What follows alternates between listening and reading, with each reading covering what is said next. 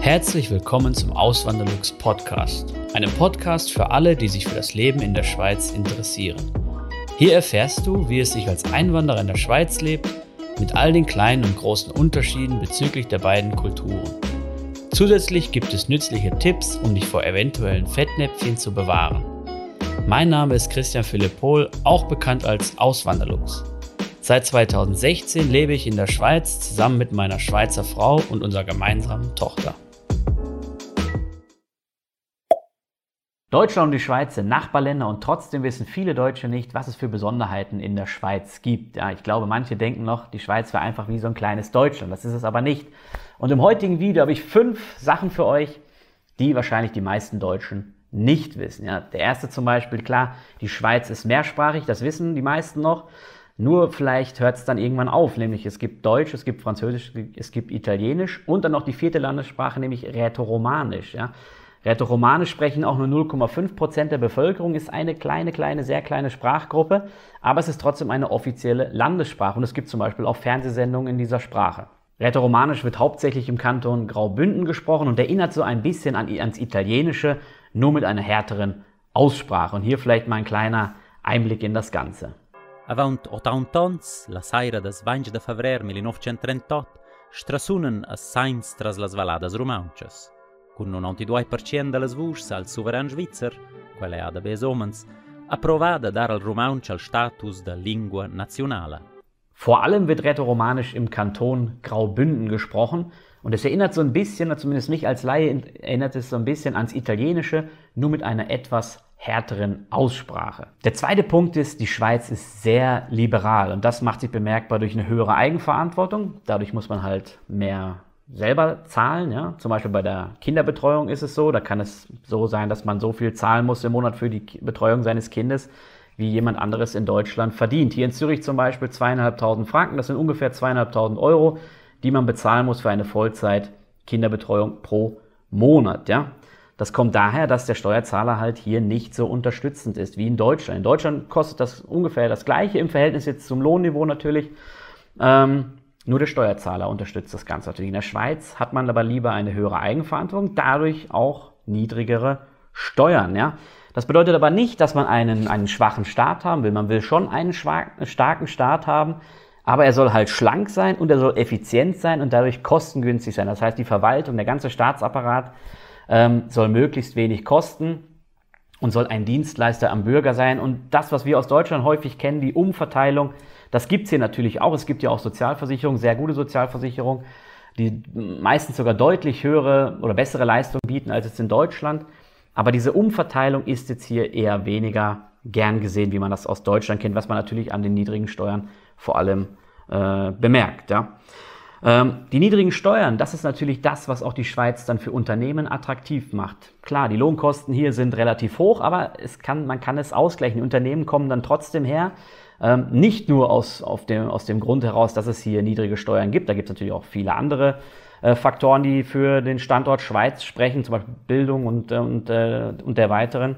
Niedrige Steuern ziehen innovative Unternehmen an und innovative Unternehmen sind ein Grundstein für den Wohlstand eines Landes. Der nächste Punkt ist, leben viele, viele Deutsche in der Schweiz. Stand heute leben 309.500 Deutsche in der Schweiz. wenn man noch die mit Migrationshintergrund dazu nimmt, also sprich, die jetzt schon einen Schweizer Pass haben, aber halt aus Deutschland eingewandert sind, dann sind es sogar rund eine halbe Million Menschen. Und das klingt vielleicht jetzt erstmal nicht so viel, wenn man das aber ins Verhältnis setzt zur Bevölkerung der Schweiz, und die liegt derzeit bei 8,7 Millionen, ist das ein beträchtlich großer Anteil. Ja, nämlich 5,7 Prozent.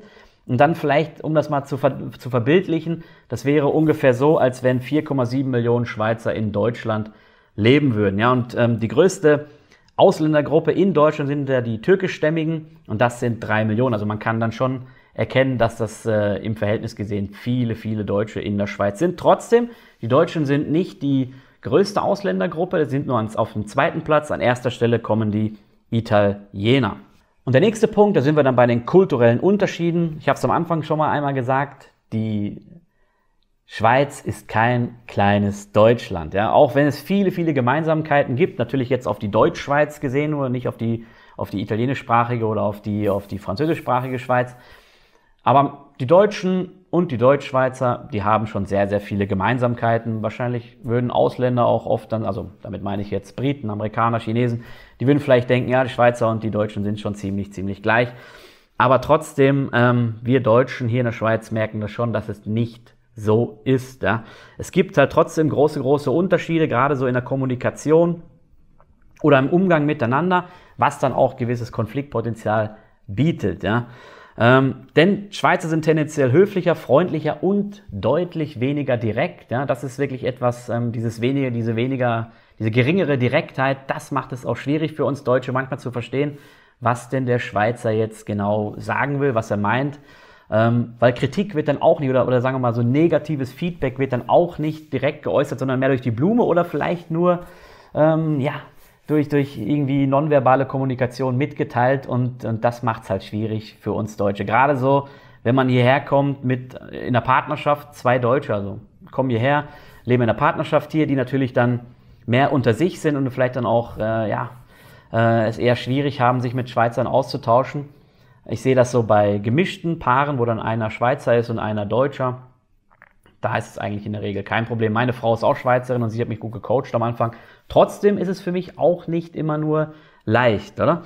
Ähm, und gerade diese weniger direkte Art, das macht es halt schwierig herauszufinden, kam das jetzt gut an oder kam das nicht gut an. Ja? Ein Feedback gibt es nämlich meistens nicht, also ein direktes Feedback. Der hier, hier sagt in der Regel keiner, hey, das hat mich jetzt mega gestört oder ähm, ja, so geht's halt nicht das, das wäre nur das Äußerste, dann wäre die, die Situation schon eskaliert. Dann, das passiert auch natürlich, aber dann, dann ist es schon eigentlich äh, ganz krass und dann ist schon eh die Beziehung äh, in die Brüche gegangen. Ja.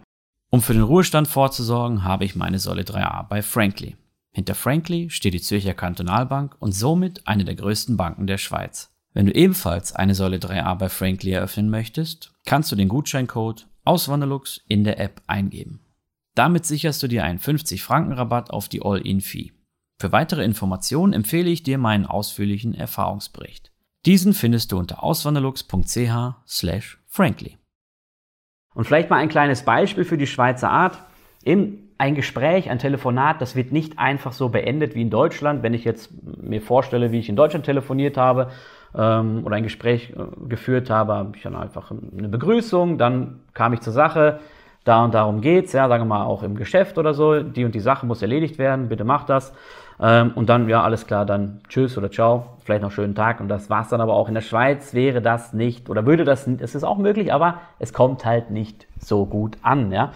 Man kann nicht einfach so abrupt ein Gespräch beenden und man muss auch darauf achten, dass man nicht mit der Tür ins Haus fällt, ja. Fangen wir mal mit der einen an, nicht so mit der Tür ins Haus fallen.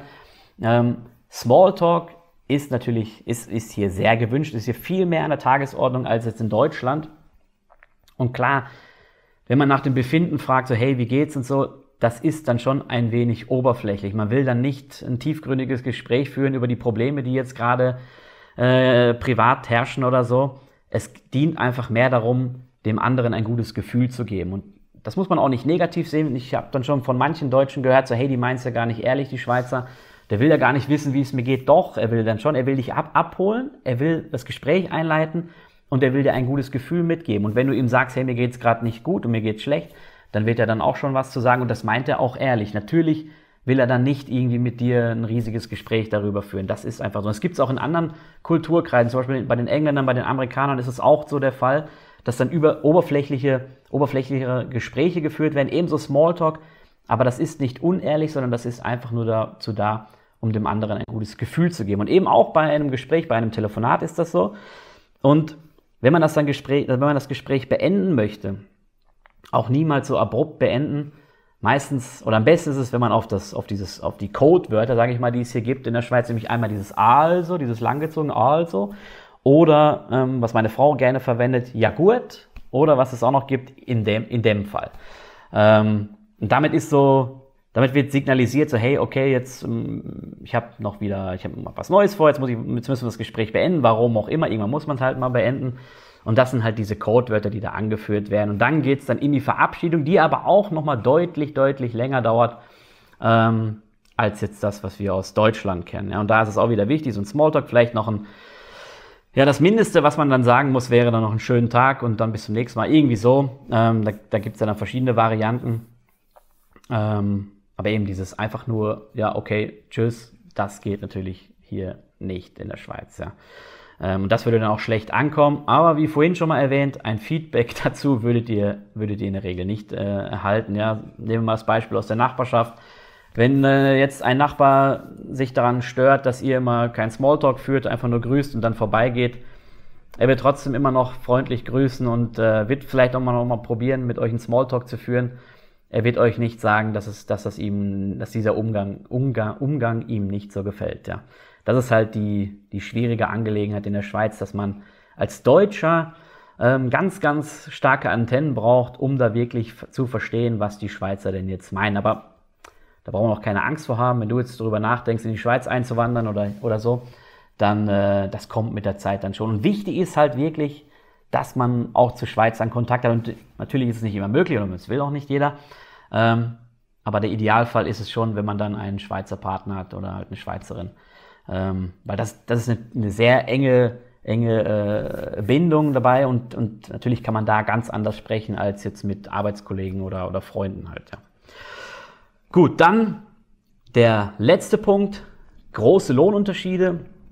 Klar, wir wissen, oder das weiß wahrscheinlich jeder in Deutschland, die Schweiz ist ein sehr, sehr wohlhabendes Land, man verdient dort mehr, dann äh, kursieren auch so Gerüchte oder Mythen.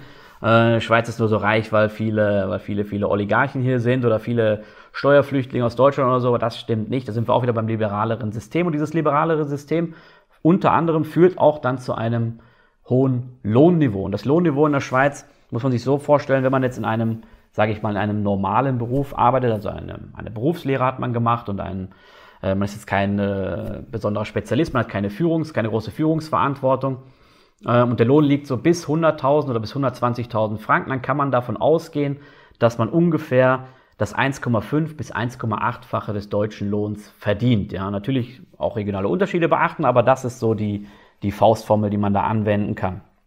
Es gibt aber auch Jobs, wo man das Doppelte oder auch manchmal das Dreifache verdienen kann. Das gibt es auch. Ja?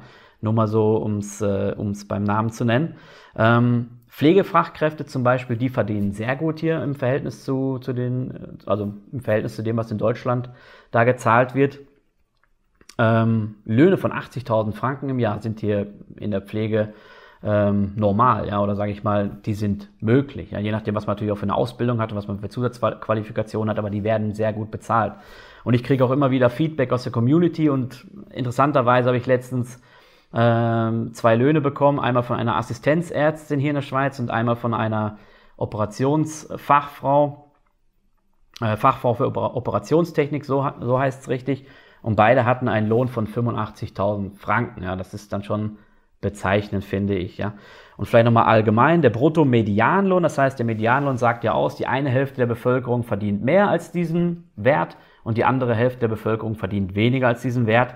Der liegt in der Schweiz bei 6.665 Franken im Brutto pro Monat mal 12. Da ist alles mit inbegriffen, auch äh, Bonuszahlungen, Schichtzulagen und sowas. Ähm, das sind 6.763 Euro brutto pro Monat umgerechnet. Ähm, und in Deutschland liegt der Median, Bruttomedianlohn bei 3.427 Euro. Also man kann da gut dran die Unterschiede erkennen. Ja. Ähm, gut, das war's schon mit dem Video. Macht's gut, bis zum nächsten Mal. Ciao. Vielen lieben Dank fürs Zuhören. Neue Podcast-Folgen gibt es jeden Montag und Samstag um 9 Uhr vormittags.